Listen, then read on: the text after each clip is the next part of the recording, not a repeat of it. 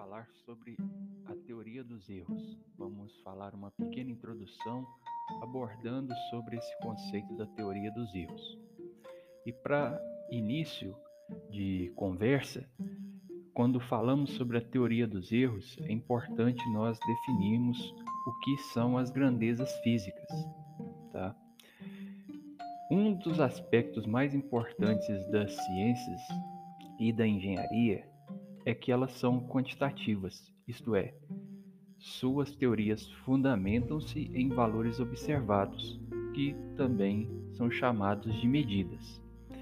Então, essas medidas são as grandezas físicas que nós medimos através de um, de um equipamento ou através de uma equação matemática que nós podemos encontrar um determinado valor e a partir daí nós analisamos esses valores fazendo uma comparação com outros, definindo se esse valor que nós medimos é um valor alto ou um valor baixo, de acordo com o que era esperado e comparando com outros valores também. Quando nós falamos de grandezas físicas, nós podemos encontrar essas grandezas usando equipamentos que são equipamentos analógicos, que eles podem é, é, fornecer qualquer valor a qualquer momento, a qualquer instante de tempo, e nós também temos os equipamentos digitais. Os instrumentos digitais, geralmente eles têm um display que fornece um determinado valor.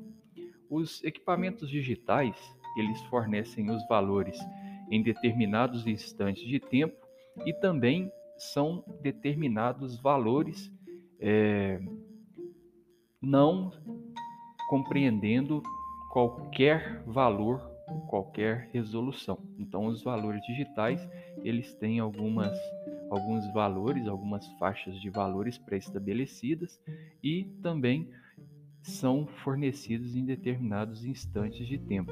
Ao contrário, se nós do, dos equipamentos analógicos, né, os equipamentos digitais a gente fala que são é, fornecidos como sinais discretos, né? então cada instante de tempo igualmente espaçado você consegue ver, ler algum valor, enquanto os analógicos é como se fosse um sinal contínuo no tempo, né? qualquer instante de tempo você pode é, averiguar, é, medir o valor ali, seja um valor de, de temperatura, seja um valor da tensão ou corrente elétrica, seja um, um valor de comprimento, né? Você pode é, fazer essa medida em qualquer instante de tempo. Também é importante nós sabermos que as grandezas físicas elas podem ser dimensionais e adimensionais.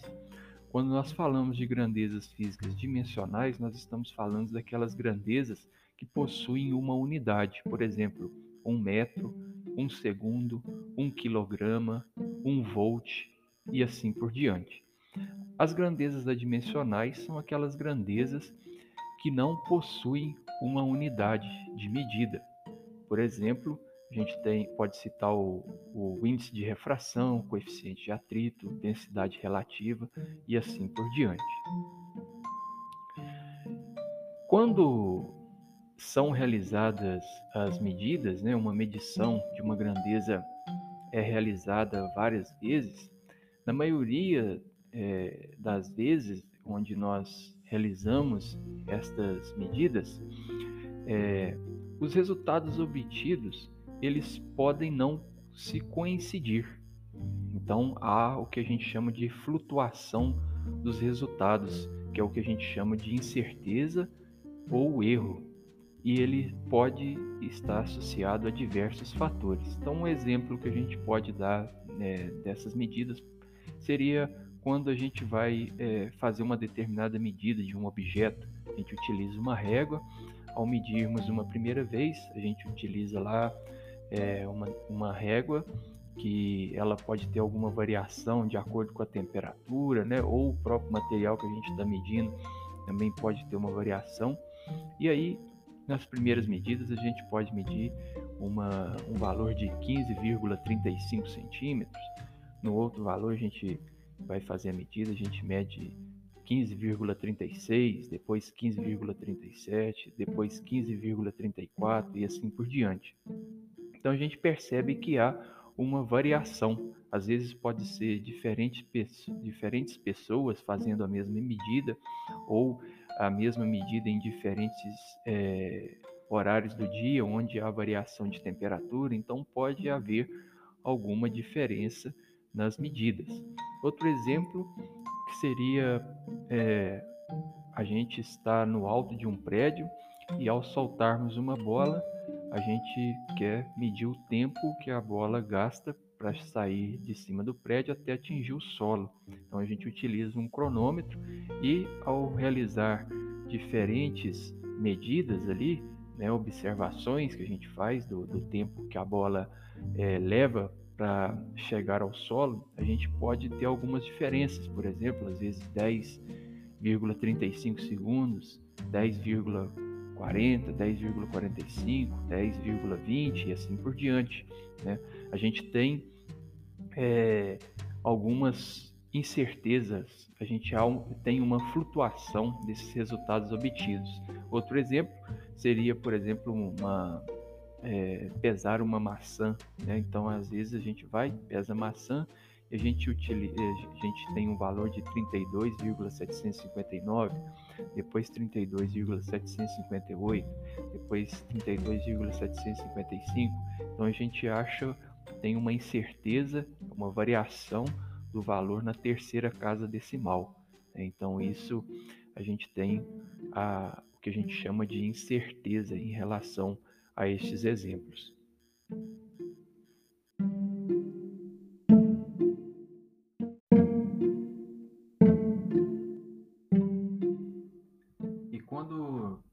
Falamos desses erros, é, nós estamos falando de erros que podem ser obtidos por dados né, que, são, que são grandezas experimentais, tá? que são dados é, obtidos através de algum experimento, tá? alguma medida que a gente chama de medida direta, que é feita com algum instrumento, ou alguma medida indireta, que a gente pode utilizar medidas diretas né, e utilizar uma equação para encontrar um determinado valor. Tá? Então, essas flutuações que podem ser é, obtidas através de grandeza experimental, através de medidas diretas ou de medidas indiretas, a gente tem que encontrar um determinado valor que a gente chama de melhor valor. E além disso, a gente tem que saber né, fazer uma estimação de qual que é a incerteza daquele instrumento. Então, por exemplo, quando a gente fala é, do melhor valor, a gente está falando, por exemplo, de um conjunto de dados, de uma flutuação, por exemplo, em determinada região ali, em determinada faixa de valores, nós podemos utilizar a média para encontrar o melhor valor daquele conjunto de medidas ou conjunto de dados. Pode ser tanto experimental, né, direto ou indireta. E nós também devemos definir a incerteza, a incerteza ela está relacionada mais ou menos ali com a escala, né? Tá de acordo com a escala do instrumento. Então, por exemplo, se nós pegarmos uma régua onde a menor escala é 0,1 centímetros, então o nosso, o nosso, a nossa incerteza a gente considera essa menor, esse menor valor dividido por 2, que é um instrumento, no caso, for um instrumento analógico. Né? Então, 0,1 dividido por 2 vai dar 0,05 centímetros. Então, ao é, definir a medida de um objeto considerando uma régua com menor valor de medida 0,1 centímetro, nós temos então que definir o valor, tá? E aí acrescentar mais ou menos 0,05 que é a incerteza que nós temos. Se o instrumento for um instrumento digital, aí a incerteza vai ser mais ou menos a menor escala que esse instrumento pode obter. No caso da régua, né, se fosse a menor medida 0,1 centímetro, então o, o, o valor deveria ser apresentado né, da medida, mais ou menos 0,1 centímetros. E é assim que funciona, né, em relação a esses, essas flutuações. Agora, é importante, quando nós é, realizamos medidas, nós estarmos atentos ao que nós chamamos de incertezas ou erros sistemáticos. Tá? Esses erros sistemáticos, eles podem nos levar a medidas erradas. Então, esses erros sistemáticos, eles não devem ser é, é, obtidos, né? A gente tem que evitar ter esses erros nas nossas medidas ali. Esses erros, os erros sistemáticos, eles podem ser de diversas formas. A gente pode citar, por exemplo, erros instrumentais, é, de, de, acordo ali com a temperatura, é, de acordo com a calibração do instrumento, você pode ter uma medida diferente daquilo que, que realmente é. Nós temos os erros sistemáticos que nós podemos considerar como é, teóricos ou incertezas teóricas, quando nós consideramos é, determinadas variáveis ali da equação não tão precisas, por exemplo, se a gente considerar a aceleração da gravidade 9,8 ou considerar uma aproximação igual a 10 metros por segundo ao quadrado, então a gente vai obter valores. Se a gente quiser, por exemplo, encontrar velocidade, a gente vai obter valores diferentes. Tá? Então, a aproximação das variáveis a, res, a resolução, né, a precisão ali do valor da variável é, inter, é importante para nós realizarmos ali é, o cálculo e encontrarmos determinados valores. Tá? Nós podemos falar também de erro sistemático ou incertezas ambientais, que está relacionado através da temperatura, das condições ambientais como um todo. Pode ter, então, uma variação quando nós vamos medir alguma grandeza.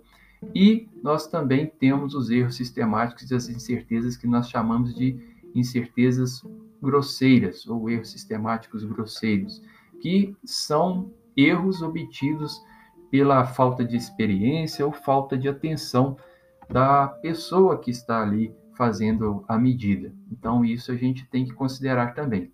E, por fim, a gente tem incerteza ou erro sistemático observacional. Quando nós estamos considerando um termômetro, por exemplo, a gente tem que olhar de uma maneira, né, ou até alguns outros instrumentos, de uma maneira onde a gente é, consiga enxergar de maneira perpendicular à marcação. Se nós é, observarmos de uma maneira onde nós é, temos uma inclinação, pode ser que nós temos uma observação ali, uma observação que vai nos levar a um erro. Né? Então, é o que a gente chama de erro de paralaxe. E também a gente tem o erro devido à limitação humana. Então, o exemplo que a gente deu da bola caindo do alto de um prédio até chegar no chão, onde a gente está é, é, averiguando ali, medindo o tempo que essa bola deve, é, demora para atingir o solo, né? Ao acionar o, o cronômetro e interromper a sua marcação, a gente tem um tempo ali de reação, né? Quando a gente percebe que a bola começa a cair, a gente tem um tempo de atraso até acionar o cronômetro. Da mesma forma, quando nós percebemos que a bola toca o, solo, a gente tem um tempo de reação ali que vai atrasar também. Tá? Então, esses são os dois tipos de incerteza. As, as aleatórias, que elas ficam é, flutuação, né? Há uma flutuação em torno de uma faixa de valores que a gente pode calcular a, a média.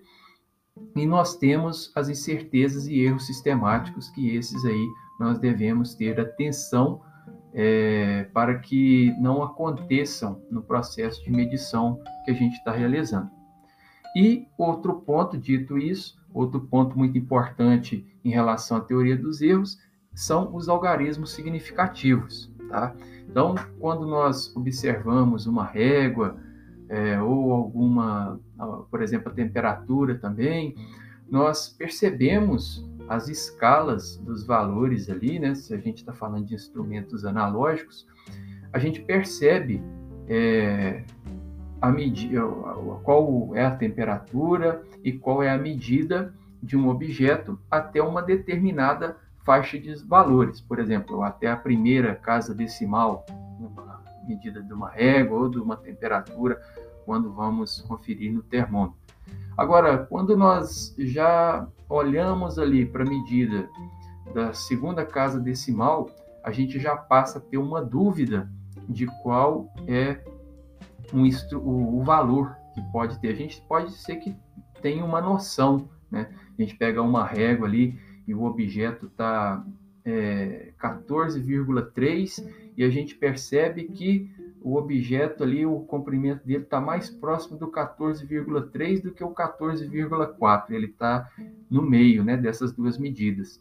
Então, quando ele, se a gente perceber que ele está mais próximo do 14,3, a gente pode então supor que seja 14,22, 14,21, né, 14,23, mas a gente não vai falar que seria, por exemplo, 14,27, 14,28, 14,29, porque aí seria quando o objeto estivesse com uma medida mais próxima do 14,4 do que do 14,3, né?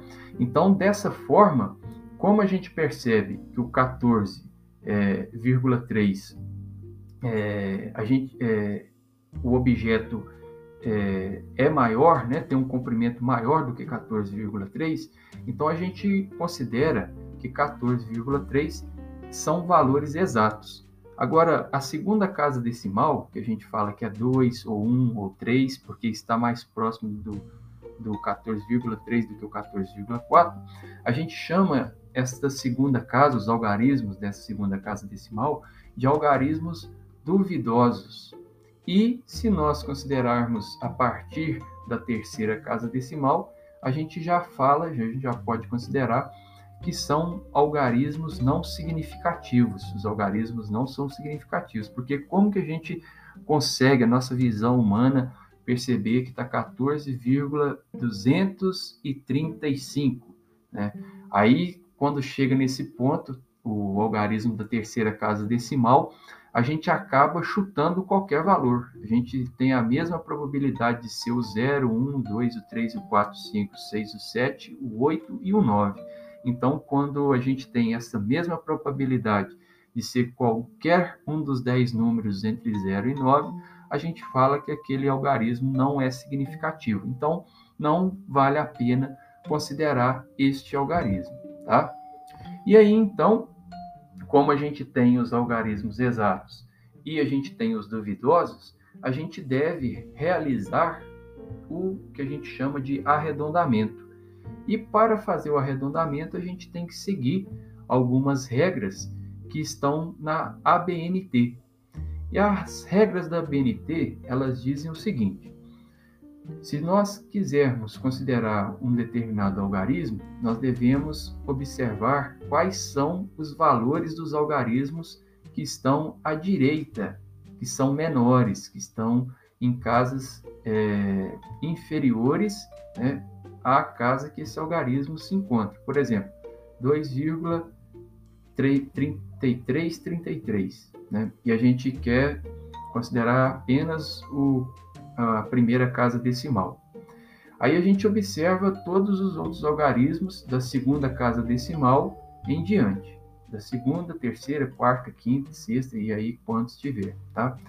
Se esses algarismos eles forem menores do que 5, o, o, da terceira, o da segunda casa decimal, né, que é o que a gente não quer considerar mais, se ele for menor do que 5, a gente mantém todos os outros algarismos que estão à esquerda e descarta todos esses algarismos que nós não consideramos como significativos. Então, no caso, 2,3 é o número que nós vamos considerar.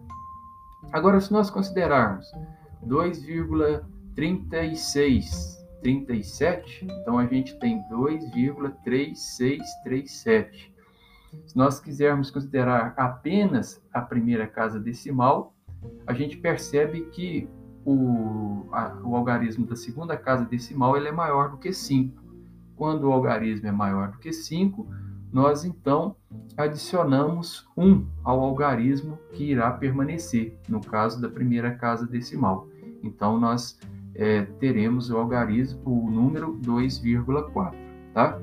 Se o número é, que nós é, iremos descartar é 5 e os demais após ele é, é maior do que 5, ao menos 1 é diferente de zero, então também nós somamos 1 no algarismo que nós é, iremos considerar, é, irá permanecer. Por exemplo, 2,3503. Então, a gente tem um 5 após o 3, que é o, algar, o algarismo que nós vamos permanecer no número. Porém, os demais algarismos têm, são ao menos um é diferente de zero. Então, nós somamos um e ficaremos, então, com o número 2,4. Tá? Agora, se nós tivermos um número 2,3 5000, aí todos os números são iguais a zero. Então, nós devemos observar se o algarismo que é, permanecerá é par ou ímpar.